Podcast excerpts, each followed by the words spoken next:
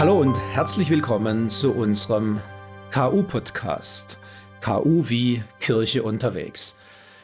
Wir haben heute die zweite Folge unserer Reihe zu Gebet und Segen. Und ich bin Manfred Soll, Leiter der Kirche unterwegs und sitze in meinem schönen Studio im Weißerhartal, dort wo die Kirche unterwegs ihren Sitz hat. In meinem virtuellen Studio befinden sich heute gleich zwei Personen. Die eine gehört schon fest dazu. Die Anne Kunzi, Mitarbeiterin bei Kirche unterwegs, für die Arbeit mit drei- bis sechsjährigen. Hallo Anne. Hallo Manfred. Und Friedemann Heinritz, wir dürfen auch Freddy zu ihm sagen, er ist Mitarbeiter bei Kirche unterwegs, seit vielen Jahren schon und zuständig für Projekte wie Glaubenskurs oder Gemeindekurs, Männerfestbau und vieles andere. Das wird er später dann selber noch ein bisschen sagen.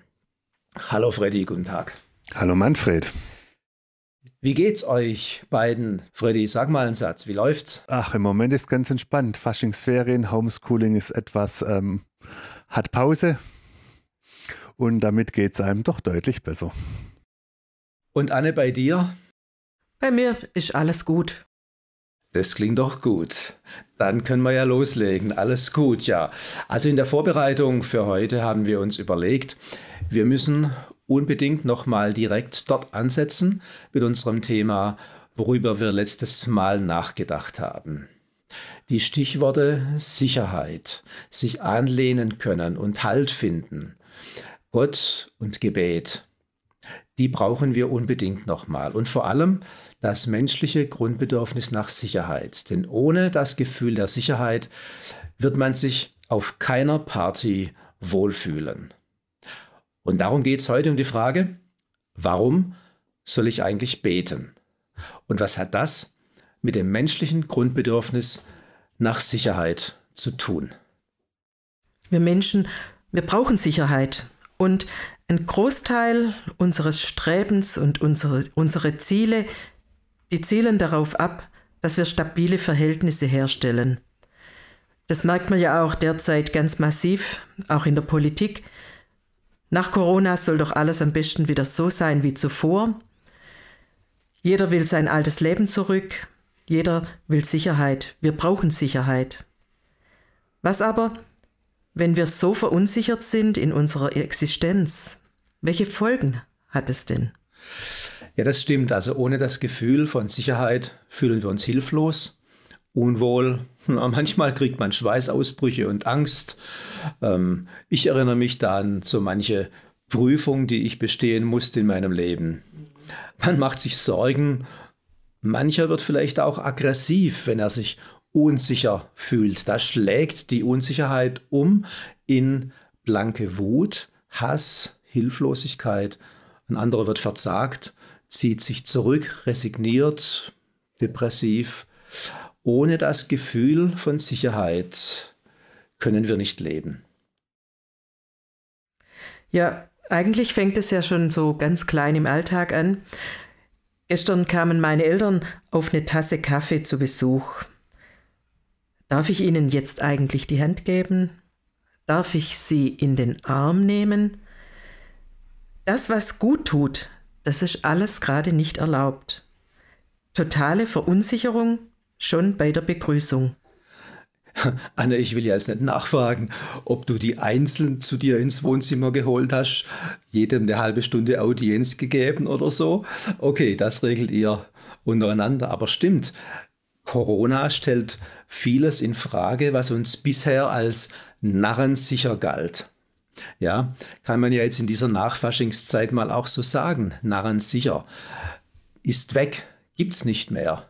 Wir waren uns doch so sicher. Das Thema Krankheit haben wir weitgehend im Griff.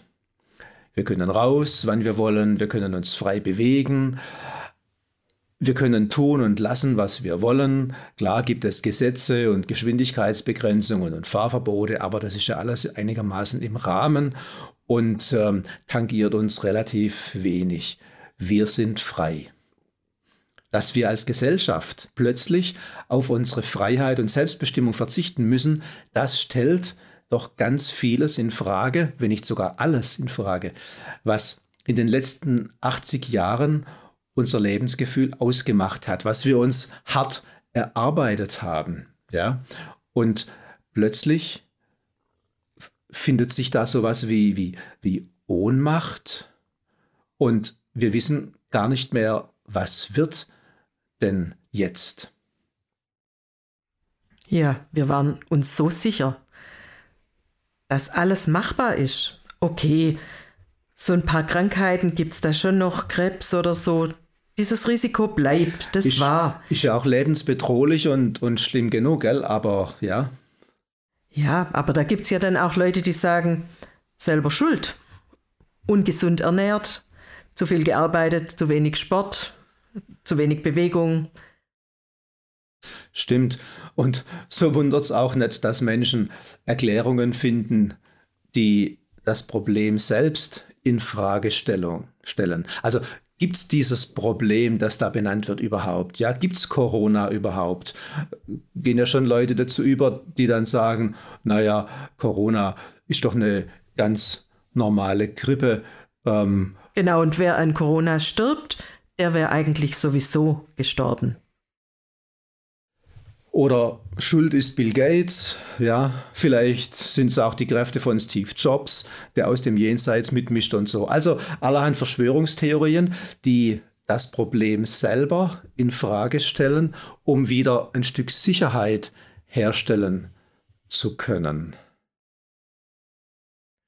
Eigentlich haben wir uns unser Sicherheitsbedürfnis da damit gestillt, dass wir glauben, hilft dir selber, dann hilft dir Gott. Es ist doch alles irgendwie machbar. Ich kann meine Ernährung umstellen, ich habe eine gute Einstellung zu vielen Themen, zu Lebensthemen, ich bewege mich genug. Eigentlich kann das auch so eine Art Ersatzreligion werden. Also wenn du jetzt ähm, Religion sagst, Anne, dann überlege ich mir schon, ob das Thema Gebet vielleicht in die gleiche Kategorie gehören könnte. Gebet, das uns auch so eine Art Sicherheit geben soll.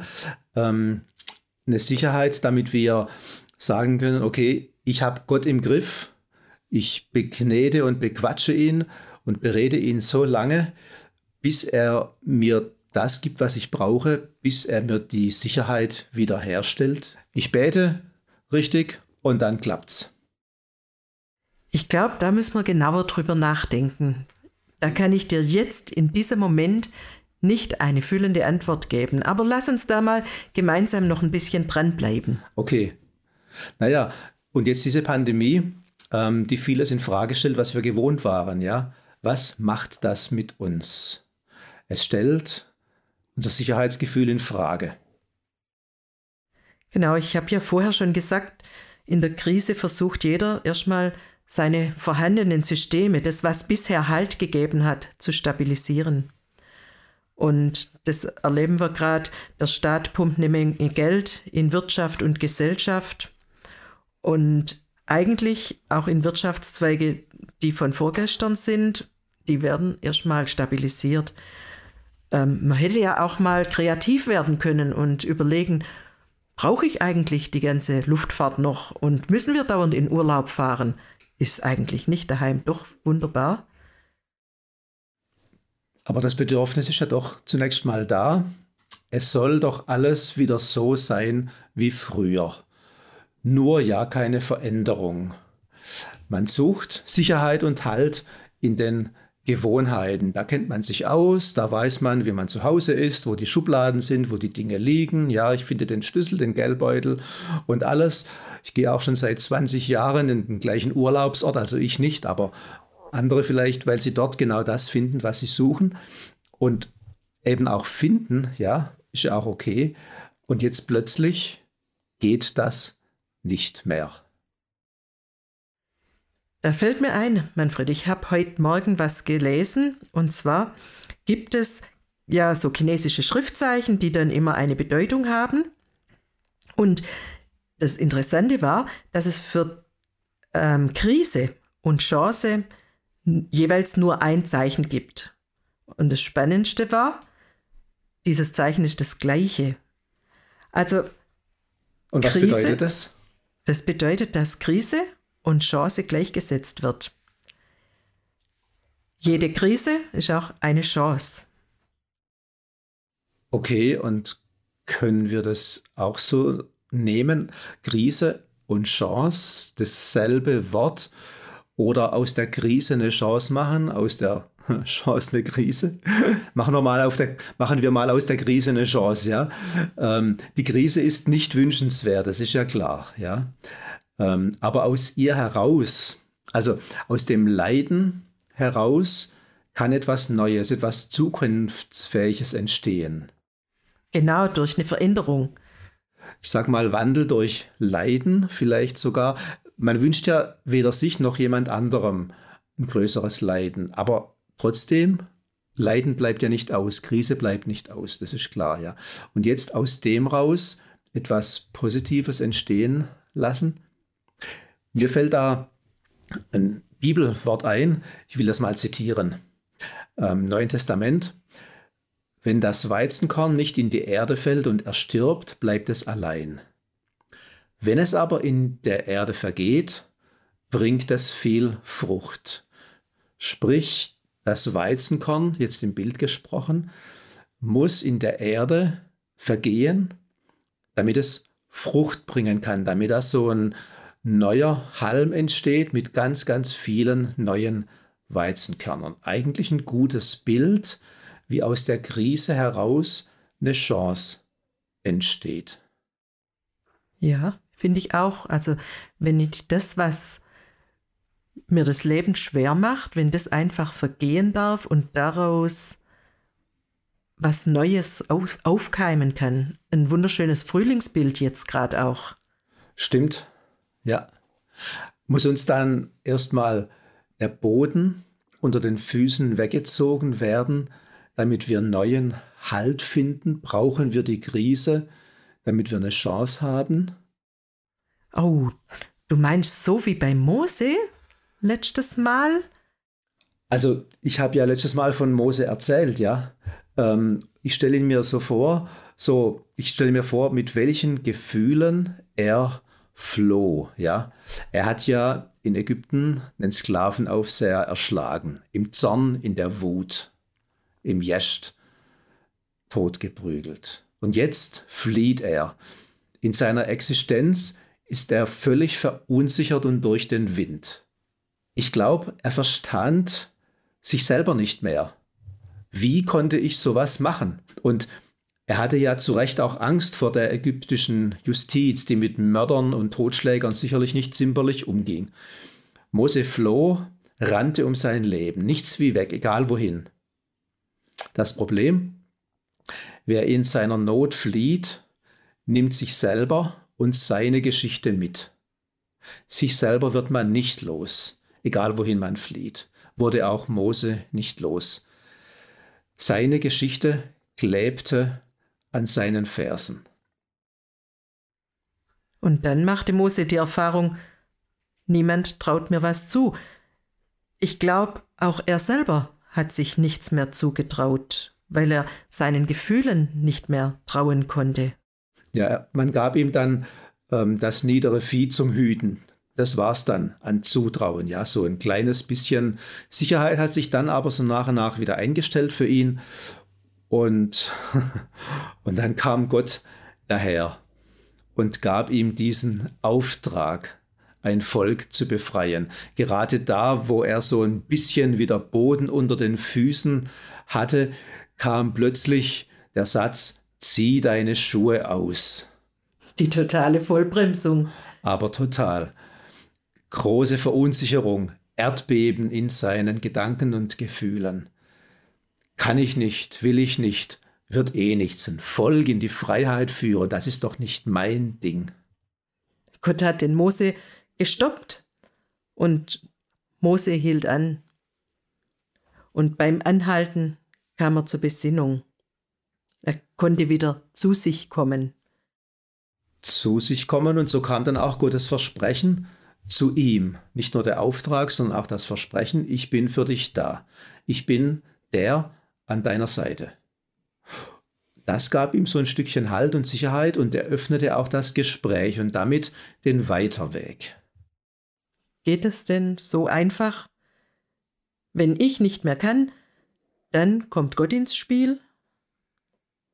Soll Gott quasi die Lösung sein für meine Katastrophen? Soll er der Lückenbüßer oder der Ausputzer sein? Wenn ich nicht mehr kann, wenn wir nicht mehr können, kommt er dann ins Spiel? So nach dem Motto, Not lehrt beten. Ich sehe es ein bisschen anders, Anne. Ich sehe es so. Gott war vorher schon da. Also der David, dessen Psalm hatten wir ja letztes Mal am Schluss als Gebet. Ähm, der David hat ja formuliert, der Herr ist mein Hirte. Der Herr ist mein Hirte. Er ist es. David macht praktisch die Entdeckung, der Herr, dieser Gott, ist ja längst da. So wie bei Mose. Da stellt sich Gott vor, ich bin da. Ich bin längst da. Ich war schon immer für dich da. Ich war schon für deine Väter und Großväter und Urgroßväter da. Ich bin der Gott, deiner Väter, der Gott Abrahams, der Gott Isaaks, der Gott Jakobs. So stellt er sich vor. Also er ist der Gott der Geschichte, er ist längst da. Willst du da damit sagen, wir beschäftigen uns mit uns selbst, mit unseren Problemen, mit unseren ähm, Bedrängnissen, mit unseren Ängsten. Wir drehen uns um uns selber.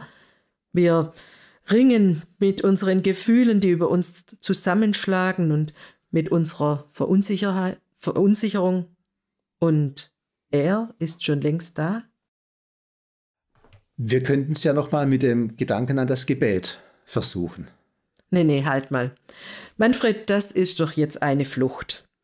Wenn nichts mehr geht, wenn du es selber nicht mehr schaffst, dann, dann fließt du ins Gebet, dann kommst mit dem Gebet daher. Wenn du selber klarkommst, dann kann dir das dann wieder gestohlen bleiben. Ja, Moment. Also, wenn das Beten wäre, dann wäre Gott tatsächlich der Lückenbüßer meiner Probleme. Der Lückenbüßer für meine Wehwehchen, der Erfüller meiner Wünsche etc. Ja, was ist denn dann das Gebet? Wenn ich bete, dann erkenne ich Gottes Wirklichkeit an. Dann erkenne ich an, dass er längst da ist. Ich beziehe seine Wirklichkeit auf meine Wirklichkeit. Ich nehme wahr, ich nehme mich wahr als ein Teil der Wirklichkeit Gottes. Ich erkenne an, dass er vor meiner Existenz längst da war und dass meine Existenz in ihm geborgen ist, dass ich in eine größere Geschichte hineingehöre, wie bei Mose, ich bin der Gott deiner Väter. Ich habe in dieser Geschichte Gottes mit seiner Welt einen Platz. Das ist mein Bild vom Gebet. Also ich schwinge mich ein in Gottes Wirklichkeit, so wie in einem Rhythmus, wie bei einer Schaukel. Ja, genau. So wie auf dem Spielplatz. Ja, da sind zwei Schaukeln nebeneinander montiert. Und äh, auf der einen Seite sitzt Gott und auf der anderen Seite sitzt du. Und Gott schwingt sich in einem bestimmten Rhythmus in der Schaukel und du versuchst jetzt in denselben Rhythmus zu kommen, dass das schön parallel schwingt. Und dann kann ich spüren, wie wir gemeinsam unterwegs sind. Genau, du beziehst deine Wirklichkeit auf Gottes Wirklichkeit. Und das passt dann auch ganz gut zu Psalm 23, diesem Hirtenpsalm. Der Herr ist mein Hirte. Das bedeutet ja zweierlei. Ganz persönlich erkenne ich an, erstens, dass ich zu ihm gehöre und dass er mein Hirte ist. Und zweitens bedeutet es, er hat eine Herde. Eine Herde, da gehören viele dazu.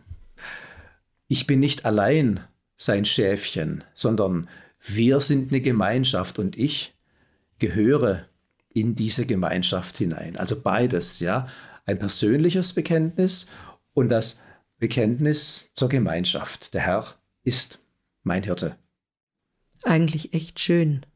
so Teil einer Gemeinschaft zu sein und aber auch so einen persönlichen Hirtengott zu haben. Manfred, wie kann denn Gott mein Hirte sein? Wie kann er denn für mich da sein? Er ist mein Hirte und gibt mir Raum für mein Leben, für mein Fühlen, für mein Glauben. Und damit gibt er mir Raum für mein Beten. Ich will es mal so ausdrücken. Er wendet sich mir zu und wenn ich nun bildlich gesprochen diesen Raum betrete, dann wende ich mich ihm zu. Wieso jetzt bildlich gesprochen? Ja gut, es ist doch ein, ein Bild, oder? Ja, wirklich. Hm, ich weiß auch nicht. Ist das nicht viel mehr als ein Bild? Also, ja, stimmt. stimmt eigentlich, ja. Also ich habe tatsächlich Orte, die ich betrete. Und ähm, dann gibt es hier so einen Ort, an dem ich mich Gott zuwende. So ein, so ein, Ort, den ich bewusst suche. Also zum Beispiel Autobahnkirchen, wenn ich ab und zu im Sommer nach Goren fahre, dort gibt es auf dem Campingplatz mit, vor der Campingkirche, ja, dann gibt es unterwegs im Allgäu bei Leutkirch eine schöne Autobahnkapelle. Liegt ein bisschen oberhalb von der Autobahn, muss man so 500 Meter zu Fuß noch hochsteigen. Toller Ort. Meistens ist man dort allein. Hm.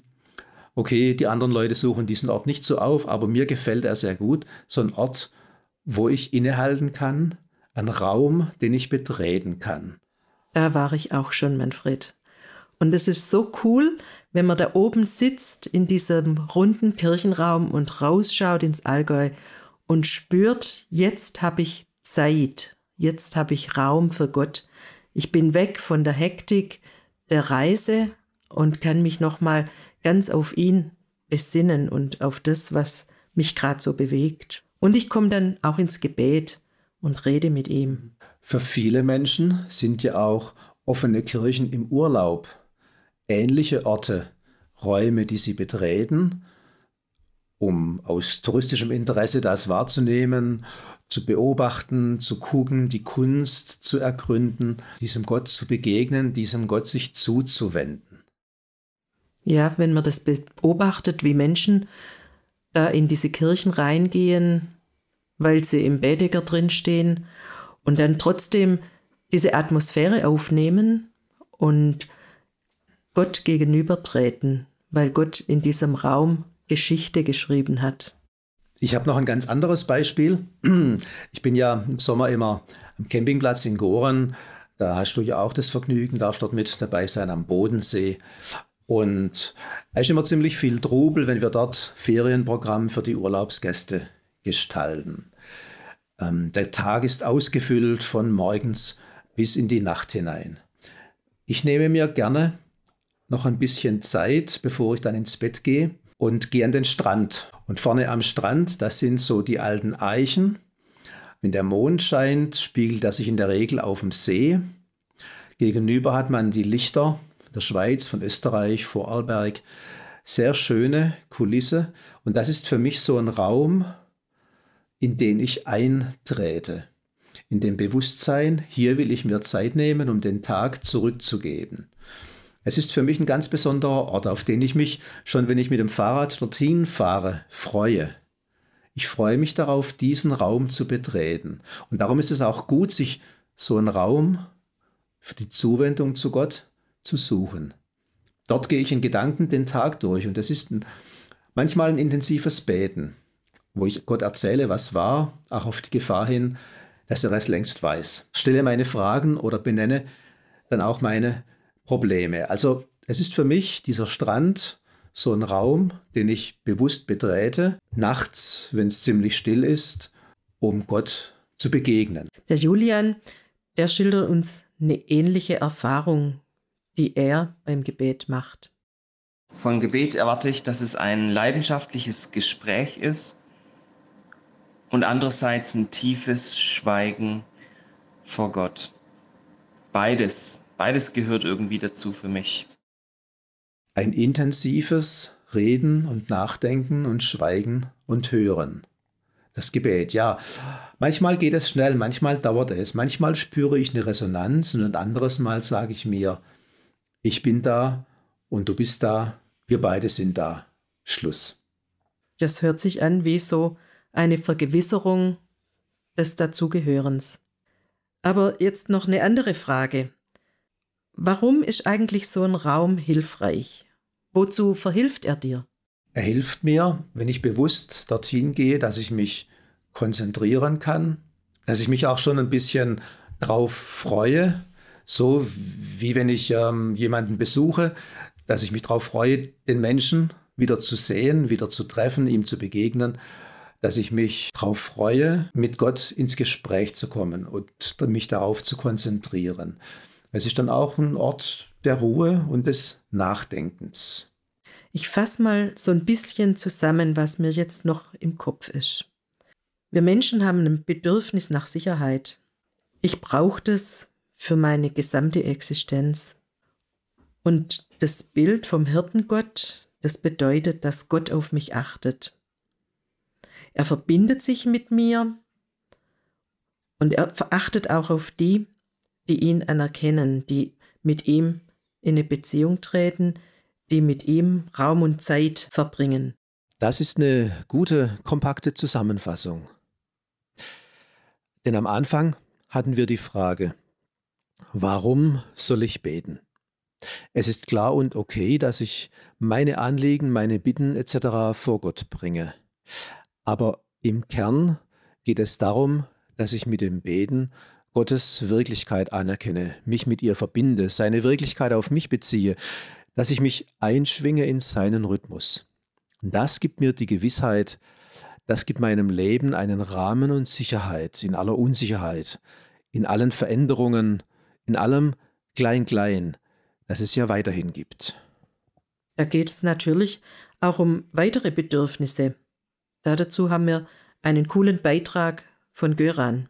Die Frage, was mir wichtig am Beten ist, ähm, ist gar nicht so einfach zu beantworten. Mir ist wichtig, ähm, auf alle Fälle Gott meine Anliegen, mein Bitten und Dank und das, was gut und schlecht war am Tag irgendwie vorzubringen, mir selber darüber Gedanken zu machen, wo bin ich dankbar, wo habe ich Bitten, wo flehe ich, wo habe ich Traurigkeiten in meinem Herz, wo, wo habe ich irgendwie die Suche nach mehr in meinem Leben und wo will ich irgendwie das mit Gott und meinem Glauben in Verbindung bringen. Und eigentlich Gott so die Adresse von diesen ganzen Fragen, die mich oder die wahrscheinlich jeden so tagtäglich umtreiben.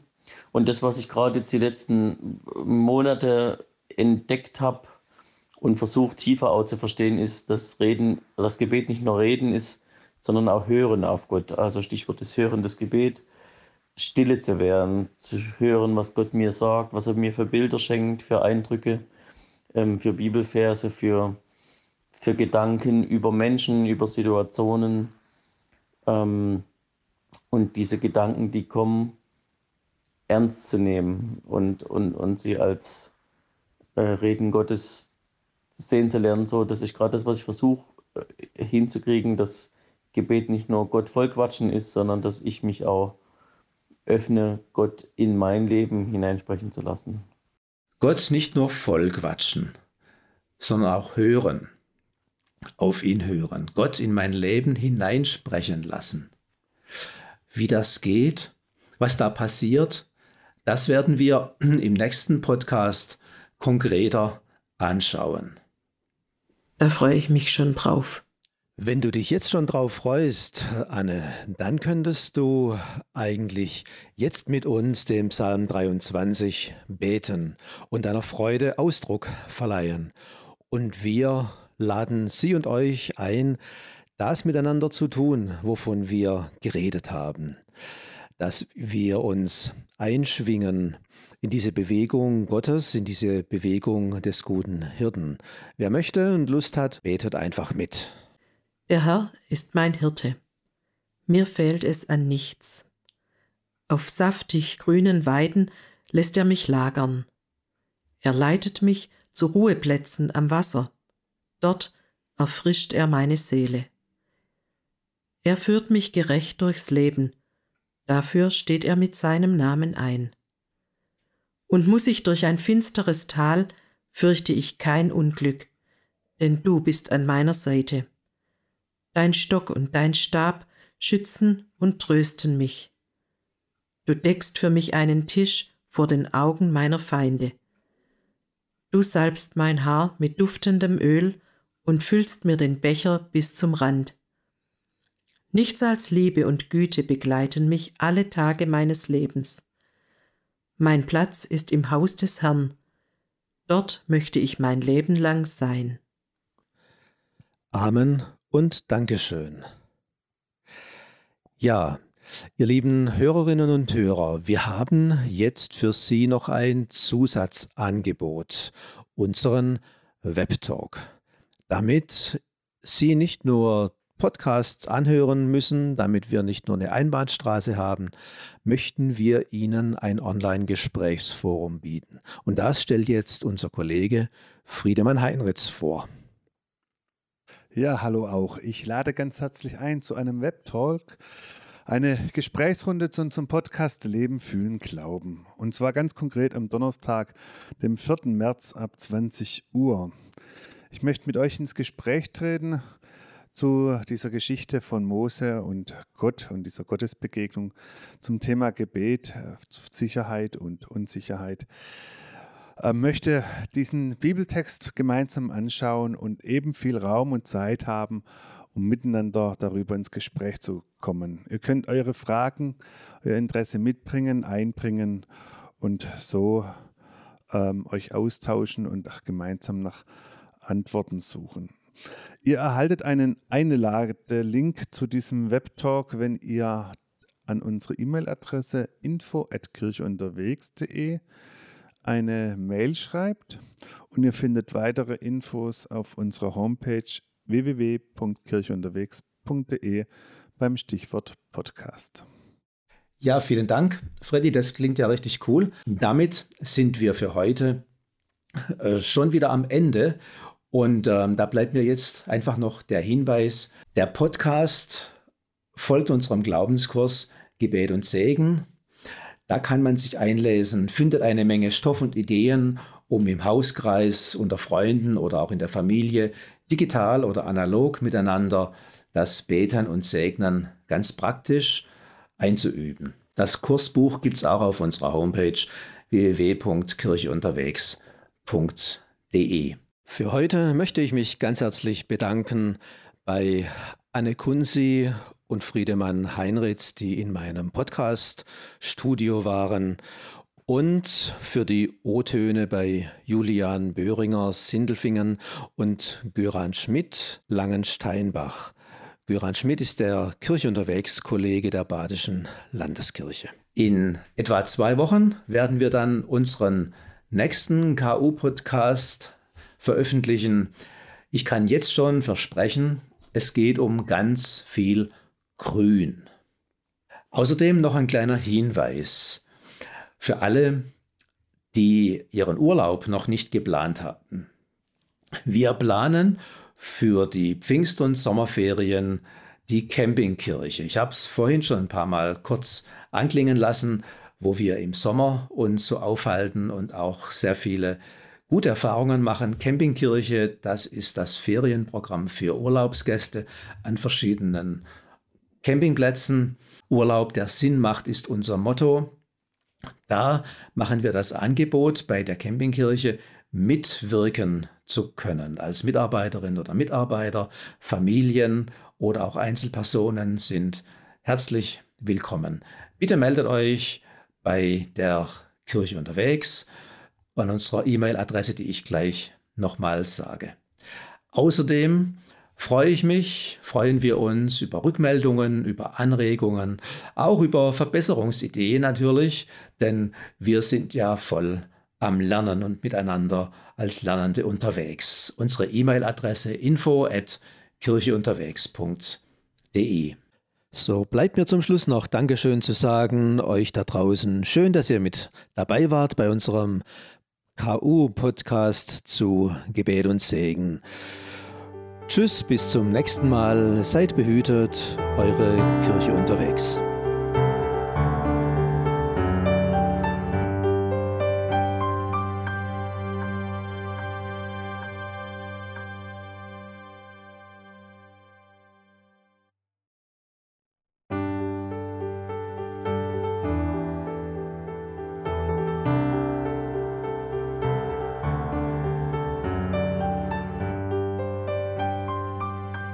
Hallo und herzlich willkommen zu unserem KU-Podcast. Heute ist der 10. Februar und wir sind bei wunderschönem Winterwetter heute bei Kirche unterwegs in Weisach im Tal. Ich bin Manfred Zoll, Leiter der Kirche unterwegs und in meinem Studio darf ich die Anne Kunzi begrüßen, Mitarbeiterin bei Kirche unterwegs. Insbesondere ist sie für die Arbeit mit Kindern von drei bis sechs zuständig. Hallo Anne. Hallo Manfred. Wir starten heute mit unserer Podcast-Reihe zu Gebet und Segen. Es wird insgesamt etwa zehn Folgen geben und so viel kann ich jetzt schon verraten. Nach der zweiten Folge habt ihr die Möglichkeit, bei Online-Gesprächen das Gehörte zu vertiefen und eure eigenen Fragen, Gedanken und Erfahrungen einzubringen und miteinander zu diskutieren. Aber mehr dazu dann später. Manfred, Gebet und Segen, das klingt jetzt ziemlich allgemein. Aber irgendwie schwingt da für mich die Sehnsucht nach einem Gegenüber mit. Unser Thema heute lautet Wer bist du, Gott? Wir begeben uns auf die Suche nach einem Freund, einem Gesprächspartner, einem Ja was eigentlich? Manfred, wie geht's denn dir mit diesem Thema? Cooles Thema, ja. Soll ich das jetzt referieren? Okay, dann haltet euch fest oder schaltet schon mal aus. Jetzt wird's theologisch. Nein, nein, Anne, ähm, ich finde es ziemlich steil. Wer bist du, Gott? Ja, denn eigentlich ist für mich zunächst die Frage, was gibt mir Sicherheit? Oder wenn du die Frage nach Gott stellst, gerne auch, wer gibt mir Sicherheit? Andersrum gefragt, was bedroht mein Sicherheitsgefühl? Wo erlebe ich das konkret? Kann mir das Gebet das Gefühl der Sicherheit, der Geborgenheit geben, weil ich von einem Gegenüber, von einem fiktiven Gegenüber ausgehe, kann mir das Gebet das Grundvertrauen herstellen. Ähm, was erschüttert meinen Glauben? Was erschüttert dieses mein Grundvertrauen? Da hat natürlich jeder und jede ganz eigene Themen und Gedanken dazu, das ist ganz klar. Da gibt es Krankheit, da gibt es natürlich das große, momentan völlig überbordende Thema und alles überlagernde Thema Corona und Co. Aber auch Zweifel oder der Glaube an das Gute im Menschen ist bedroht zumindest angefochten, weil man ja vieles wahrnimmt, was nicht gut läuft. Auch das Thema Arbeitslosigkeit verunsichert.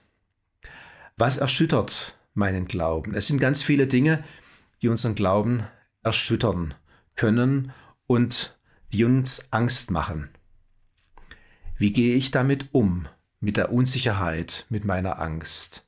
Habe ich einen Ort, um das abzuladen? Um mich anzulehnen, ein Gegenüber?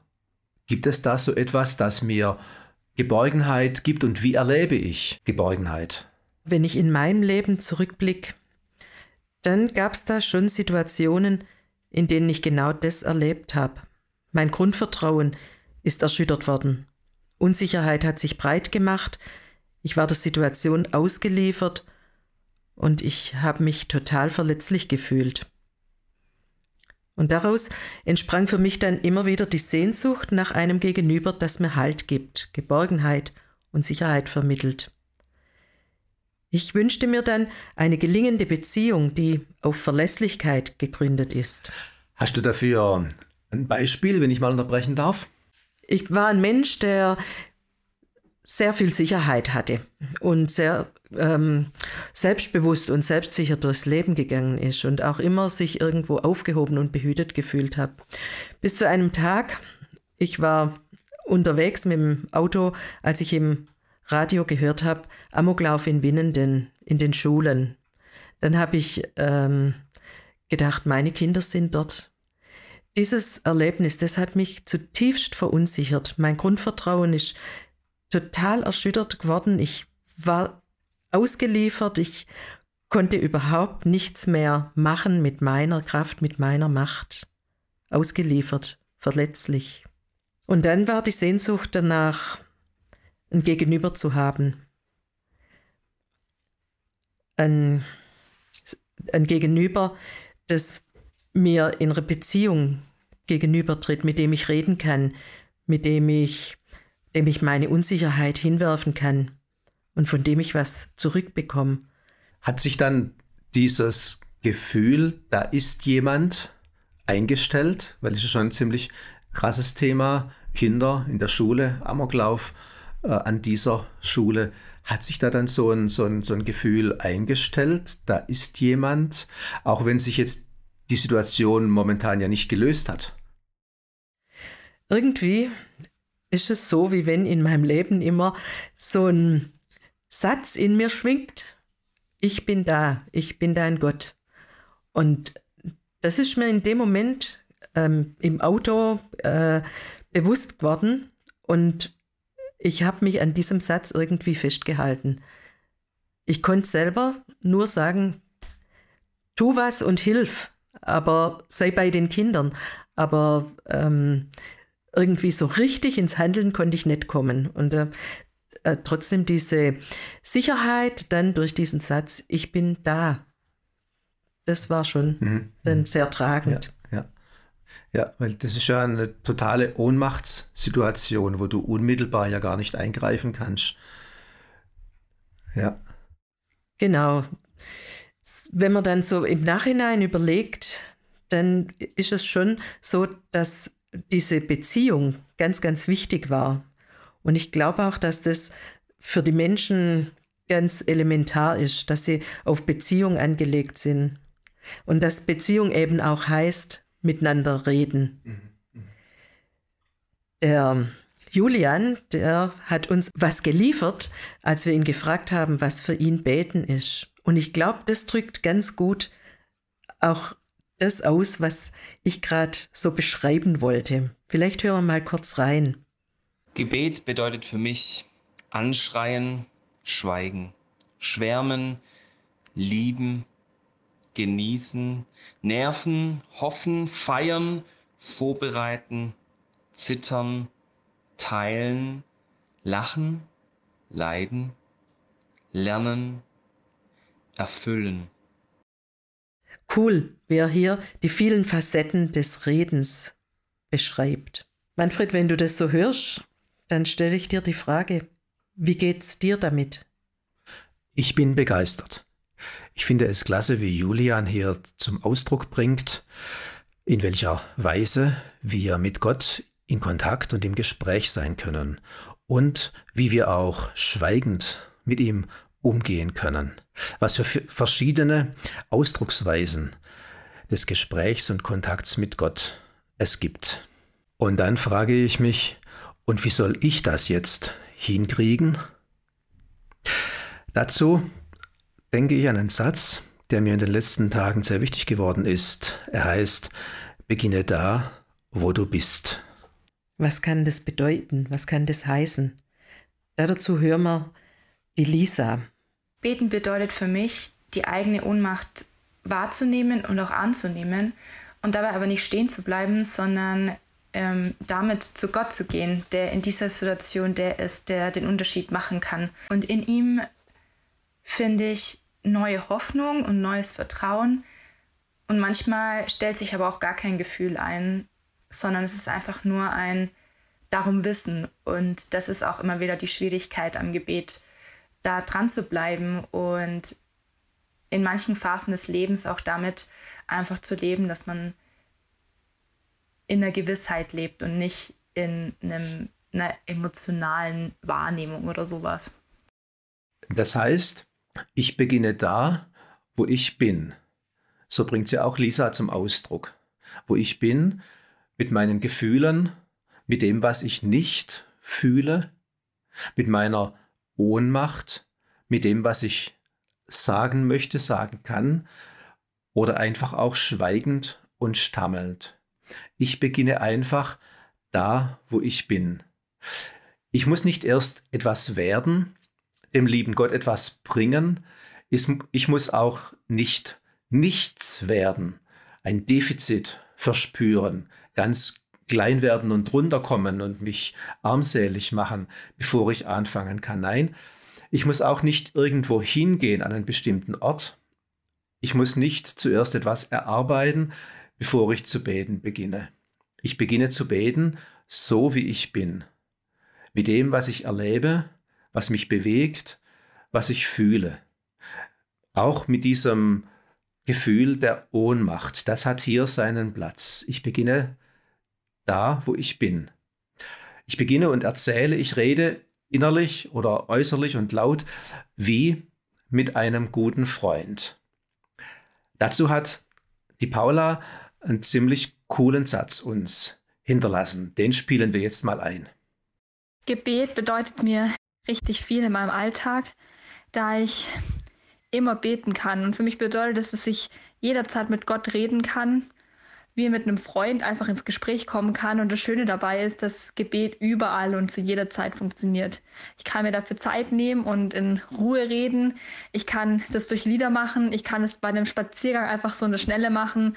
Oder ich kann auch einfach mal nur kurz da hocken in der Stille und ähm, ja, Gott einfach Gefühle sagen.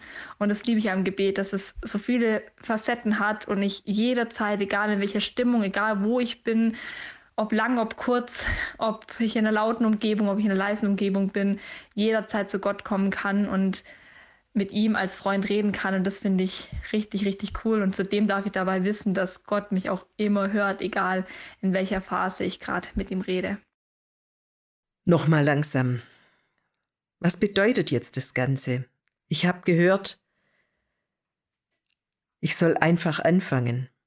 Ich soll nicht erst etwas werden oder ich muss nicht erst etwas werden, sondern ich kann so anfangen, wie ich bin. Und ich kann reden wie mit einem Freund. Ja, genau. Und ähm, deshalb setzen wir nochmal bei der Sicherheit an. Bei der Sicherheit, die ja ein ganz großes Grundbedürfnis von uns Menschen ist. Was gibt mir Halt? Wer gibt mir Halt? Wo erfahre ich Sicherheit und wo fühle ich mich sicher. Also ich frage nach dem Gegenüber oder auch nach der Person an meiner Seite. Da hören wir jetzt mal die Susanne. Gebet ist für mich eine Herzensbegegnung mit Gott. In Gedanken, mit Worten, laut oder leise und auch im Hören. Beten, eine Herzensangelegenheit. Ein Grundbedürfnis, das gestillt wird.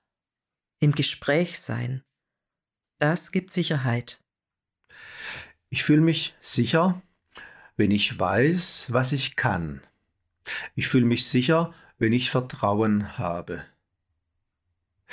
Ich fühle mich sicher, wenn ich die Kontrolle habe. Also ich habe mein Leben, ich habe die Situation im Griff. Naja, das ist jetzt ganz schön theoretisch. Hast du ein Beispiel dafür?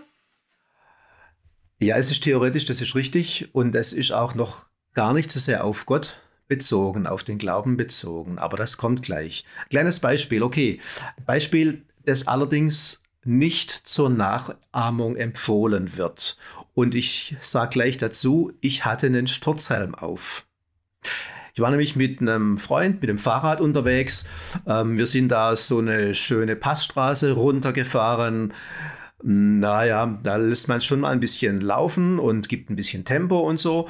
Und ähm, plötzlich kam dann so vor uns ein Bus in Sicht und vor dem Bus ein Schlepper und das Ganze hat sich dann sehr verzögert, ging ein bisschen langsam dann zur Sache und ich habe dann gleich nach einem Ausweg gesucht, sprich, ob man da kurz mal überholen kann, vorbeiziehen kann mit dem Fahrrad, ein bisschen Gas geben, vorbeiziehen. Ähm, war allerdings eine Rechtskurve, die sehr unübersichtlich war. Also links raus und auf die Gegenfahrbahn war gar nicht angesagt. Also habe ich gedacht, okay, rechts ist ein Gehweg, super, ich gehe auf den Gehweg, da gibt es auch hier eine Flachstelle, zack, auf den Gehweg drauf, Gas gegeben, der Freund hinter mir hat allerdings gezögert, das habe ich noch gemerkt, ähm, Gas gegeben und dann dachte ich, ups, und wenn jetzt hier eine Frau mit Kinderwagen entgegenkommt, was mache ich dann? Hm. Okay, ich habe mich dafür entschieden. Ich fühle mich hier sicher und ähm, überhole einfach rechts auf dem Gehweg. Hat dann auch funktioniert, ohne Kinderwagen und irgendwelche anderen Menschen, die mir da in die Quere gekommen wären. Ähm, der Knackpunkt, also wie gesagt, nicht zur Nachahmung empfohlen. Der Knackpunkt ist ja, das Gefühl der Sicherheit ist sehr unterschiedlich ausgeprägt. Der eine wagt mehr und fühlt sich sicher, während der andere die Muffe kriegt. Und eine Heidenangst. Dazu spielt auch mit rein, dass ich spüre, das Gefühl habe, ich schaffe das, dass ich das Selbstvertrauen habe, ich schaffe was, ich schaffe das, ich weiß, was ich kann. Natürlich kann man sich auch überschätzen oder auch unterschätzen, aber das Gefühl der Sicherheit ist sehr unterschiedlich ausgeprägt, wie man das jetzt persönlich empfindet. Ja, Manfred, das stimmt. Das Sicherheitsempfinden ist immer was sehr Individuelles. Ich wäre wahrscheinlich auch die gewesen, die da eher langsam und zögerlich und auf Vorsicht bedacht war. Aber Manfred, du wolltest beginnen mit, oder da beginnen, wo du bist. Ja, genau. Ähm, zuerst noch kurz nochmal das Thema Unsicherheit möchte ich aufgreifen. Es ist wichtig fürs Beten. Wann wende ich mich an Gott? Bei welchen Gelegenheiten? Naja, oft hört man ja, Not lehrt beten. Richtig. Aber ob das stimmt, weiß ich nicht. Aber was jetzt wichtiger ist, meistens wenden wir uns tatsächlich an Gott, wenn wir uns unsicher fühlen, also wenn wir in Not sind. Dann kommt das Stoßgebet, die Schrecksekunden, die Krankheit, die tiefe Not, die lehrt uns beten, ja? Wenn uns der Boden unter den Füßen entkleidet, wenn Herausforderung vielleicht auch zur Überforderung wird. Also, was macht mir Angst? Was macht mich unsicher? Das ist wichtig, das für sich selber auch mit zu bedenken. Ja, Unsicherheit führt zu Kontrollverlust und daraus wächst ja auch dann das Misstrauen mir gegenüber und der Welt gegenüber, vielleicht auch Gott gegenüber. Das Gefühl, dass ich für alles allein verantwortlich bin. Ja. Das Empfinden vielleicht auch von allen guten Geistern verlassen zu sein. Genau. Und deshalb sage ich, ich möchte mit dem Gebet da beginnen, wo ich bin, weil ich genau diese Empfindungen, diese Gefühle, auch diese Lehre mit hineinnehmen will in das Gebet, weil es ins Gebet hineingehört.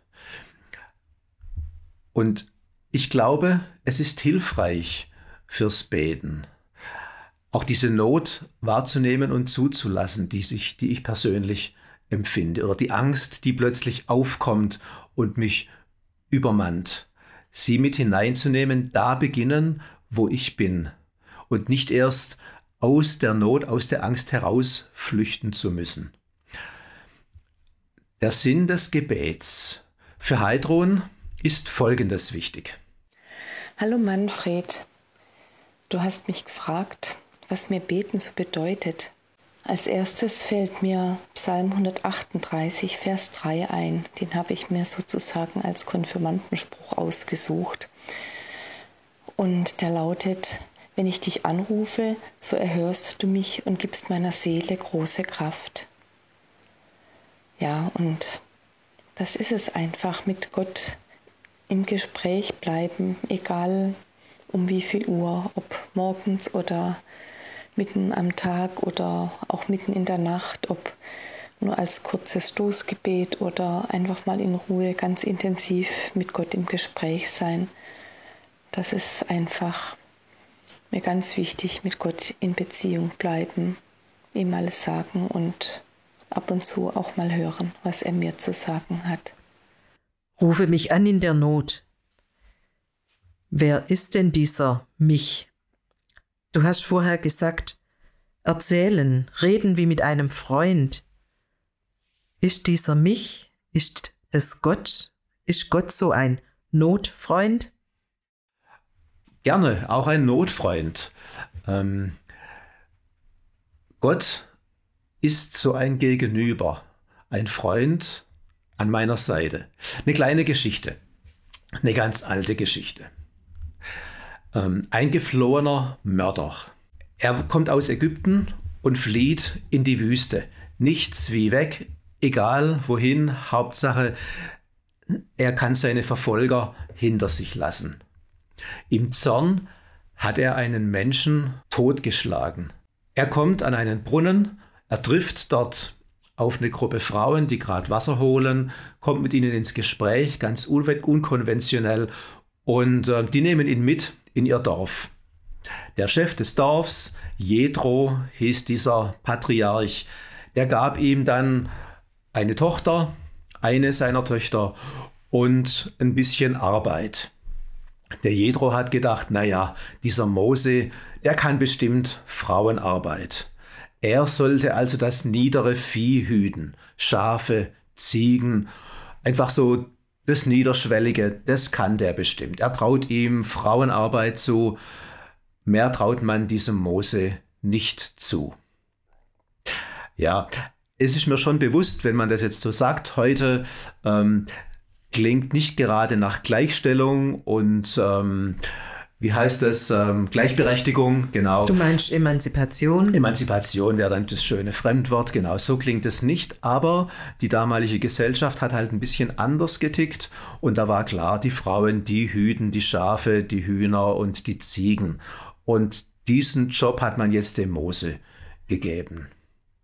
Und dann sieht er so einen Busch, der brennt, aber nicht verbrennt, wird neugierig, geht in diese Richtung, schaut sich das Ganze mal ein bisschen näher an und wird angesprochen aus diesem brennenden Busch heraus und erfährt dann in dieser Ansprache, Gott traut mir was zu. Und zwar ein bisschen mehr, als mein Schwiegervater mir zutraut.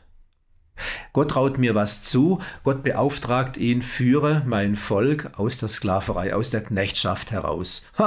Ein ganzes Volk soll der Mose befreien, sein Volk soll er befreien, geht doch nicht, kann er nicht. Er fühlt sich überfordert, unsicher. Seine Geschichte, sein Verbrechen, der Totschlag kommt in ihm hoch, ähm, aber dieser, diese Stimme aus dem Busch lässt nicht locker und ähm, drängt ihn dazu, diese Aufgabe anzunehmen, das Volk aus Ägypten zu führen. Dann fragt er nach dem Namen dieser Stimme, nach dem Namen Gottes. Wer bist du? Ich will wissen, wer du bist. Wenn ich deinen Namen habe, dann kann ich dich auch ein bisschen in die Tasche stecken, mitnehmen. Ähm, wenn ich deinen Auftrag erfüllen soll, nach Ägypten gehen soll, dann muss ich wissen, wie du heißt. Wer hat mich, wer, wer mich da beauftragt? Gott ist aber kein Taschengott. Er gibt seinen Namen trotzdem preis und sein Name ist unaussprechlich. Aber er bedeutet etwas und er ist ein Versprechen. Der Name heißt, ich bin für dich da. Dann ist dieser Gott, also der Gott an meiner Seite. Er ist vielleicht auch der Mensch an meiner Seite, das, was mir Sicherheit gibt? Inwiefern kann Gott mein Gegenüber sein? Die Frage stelle ich mir gerade. Was muss ich erleben oder erfahren, bis er mir ein Gegenüber sein kann? Ich fasse mal noch mal kurz zusammen. Ähm, was die Frage ist was sollen wir von dieser Geschichte halten? Was entsteht da für ein Bild für uns von diesem Gott, der aus dem Busch heraus den Mose anspricht? Ja, es, genau. Das ist genau, die Frage. Ja. Es passiert etwas, das mir den Boden unter den Füßen wegzieht. Ja, der Mose hat einen totgeschlagen im Zorn, äh, eine ziemlich böse Geschichte und muss fliehen. Er hat keinen Grund mehr zu leben. Ihm fällt der Boden unter den Füßen. Er verliert die Kontrolle, er kriegt Angst und er leidet Phasen größter Unsicherheit. Und die findet er jetzt so in dieser kleinen dörflichen Gemeinschaft, dort irgendwo in der Steppe, Prärie, Halbwüste, ähm, fernab von den ägyptischen Soldaten und dem Pharao. Da kriegt er so ein bisschen Sicherheit. Ich frage mich, was gibt mir Sicherheit? Der Mose hat ein halbwegs sicheres Nest gefunden und auch einen Job, eben das niedere Vieh zu hüten, die Frauenarbeit. Das kann der Mose. Mose kann Hirte, ja. Aber mehr traut man ihm nicht zu. Aber das Thema ist natürlich ein anderes. Man traut diesem dahergelaufenen, der an einem Brunnen Frauen anspricht, wirklich nicht viel zu. Was traut man mir zu? Was traue ich mir zu? Wer traut mir etwas zu? Wodurch gewinne ich Sicherheit oder wodurch komme ich raus aus meiner Unsicherheit? Jetzt kommt's. Gott traut dem Mose was zu. Das verunsichert ihn zunächst mal, weil er damit nicht gerechnet hat. Er hatte eine ganz andere Erwartung. Aber dennoch das Zutrauen erwirkt das Gefühl von Sicherheit. Zutrauen baut auf. Mose ist in bester Gesellschaft. Jahrhunderte später der David. David ist ja bekannt als König. Aber auch der David kann Frauenarbeit. Kinderarbeit. Als junger Bursche, wahrscheinlich noch als Kind, hütet er Schafe und Ziegen. Wer Kinderarbeit, wer Frauenarbeit kann, kann auch König, so die Logik der Geschichte von David. Und David sagt, der Herr. Mit Herr ist eben genau der gemeint, der sich dem Mose versprochen hat, ich bin für dich da. Der Herr kann Frauenarbeit niederes Vieh hüten. Er ist Hirte. Es ist ziemlich spannend, dass der David, ausgerechnet der David, genau dieses Bild entwickelt. Der Herr, dieser Gott, der für mich da ist, ist nicht Herrscher, sondern Hirte, der Frauenarbeit macht. Er ist der an meiner Seite. Er ist mein Gegenüber. Also, beten heißt, ich beginne da, wo ich bin Egal, ob ich so wie der Mose völlig von der Rolle bin oder ob ich so unerfahren bin wie der David. Völlig egal. So wie ich selber bin. Ohnmächtig mit meinen Gefühlen, auch mit dem Gefühl, ich spüre gar nichts, wenn ich zu diesem Gott bete. Genauso beginne ich das Gebet und erzähle. Ja, ich beginne das Gebet. Ich rede mit Gott aus einer Unsicherheit raus vielleicht auch aus einer Überforderung raus. Aber weil es mir ein Herzensanliegen ist, mit diesem Gott im Gespräch zu sein. Und ich erfahre dann, wie aus meiner Unsicherheit Sicherheit wird. Weil Gott, der Frauenarbeit kann, auch Hirte und König kann. Vielleicht können wir zum Schluss den Hirtenpsalm für euch oder gern auch mit euch sprechen. Dieser Hirtenpsalm, der auf den David zurückgeht, genau da passiert ja das Gleiche wie bei Mose. Der David, der auch als Hirte berufen wird zum König, spricht jetzt seinen Gott an, der ihn berufen hat, und sagt zu ihm, du bist mein Hirte. Das ist ein Riesenausdruck von Ja. Vertrauen. Ja, Und das Vertrauen, das gibt dann diese Sicherheit. das Vertrauen, das Zutrauen und gleichzeitig betraut zu werden mit einer großen Aufgabe.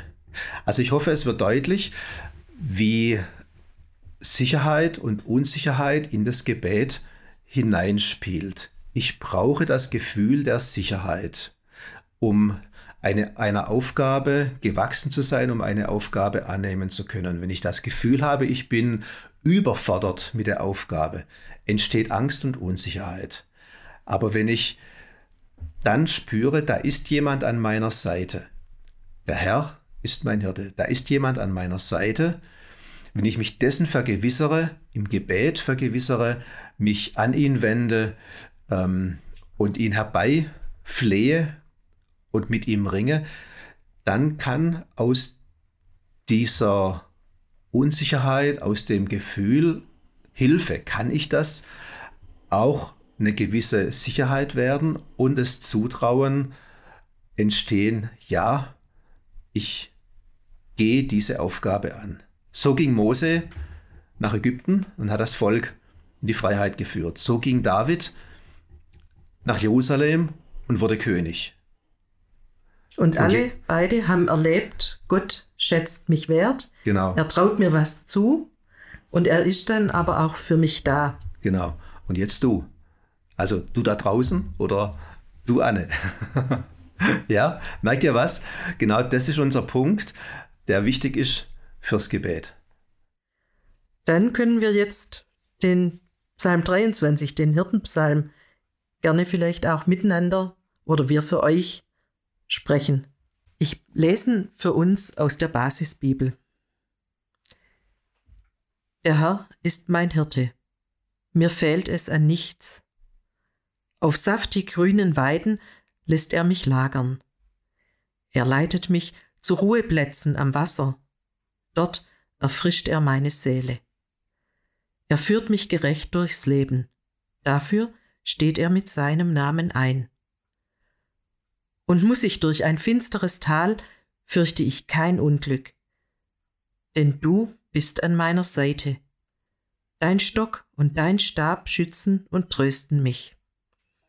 Du deckst für mich einen Tisch vor den Augen meiner Feinde.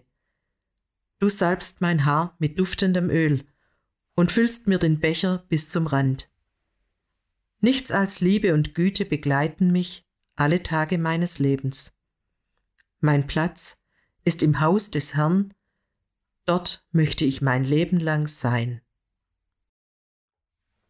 Tolles Gebet, Anne. Ähm, auch eine coole Übersetzung, die Basisbibel. In meinen Ohren klingt der Psalm 23 ja irgendwie ein bisschen anders.